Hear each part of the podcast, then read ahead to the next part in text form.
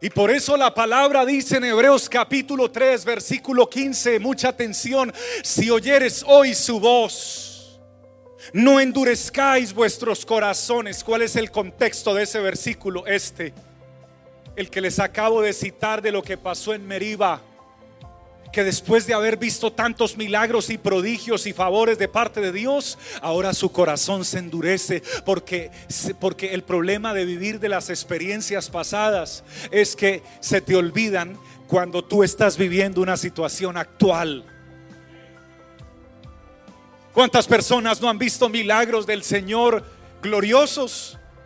Pero llega el día de la aflicción, de la tormenta y de la angustia y se le, se le olvidan los milagros y comienza a llorar y a deprimirse y ya no quiere comer y ya no quiere dormir y ya solamente quiere desesperarse. Y entonces, ¿qué pasó con lo que viviste? Por eso la iglesia de este tiempo no puede estar viviendo del Dios del ayer.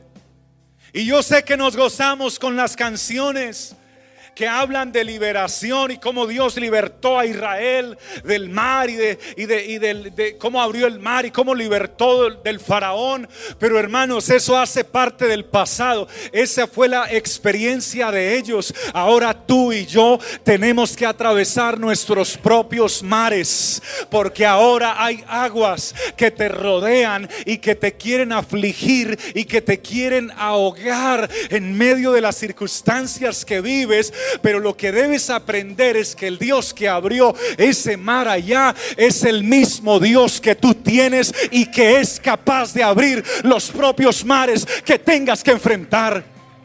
El Dios de hoy es para la generación que no quiere vivir en el pasado. Yo no quiero vivir del pasado.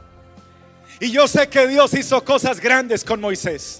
Y yo sé que Dios hizo cosas grandes con Noé. Y yo sé que Dios hizo cosas grandes con todos estos varones de Dios, David, Sansón, Daniel. Pero ellos tuvieron sus experiencias y tú debes tener las tuyas. Porque alguien te arrojará a tu propio foso de los leones. Alguien te empujará ya.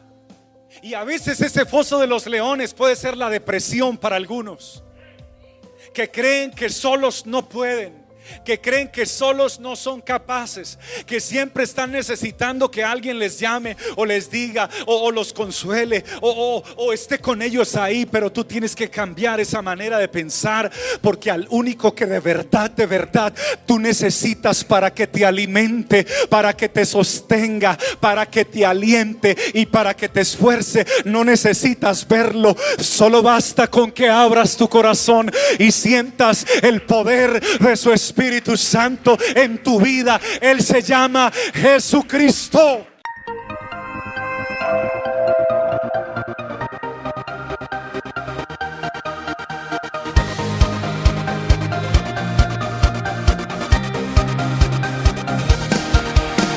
Es tiempo de vivir de gloria en gloria. El gozo del Señor me sostiene.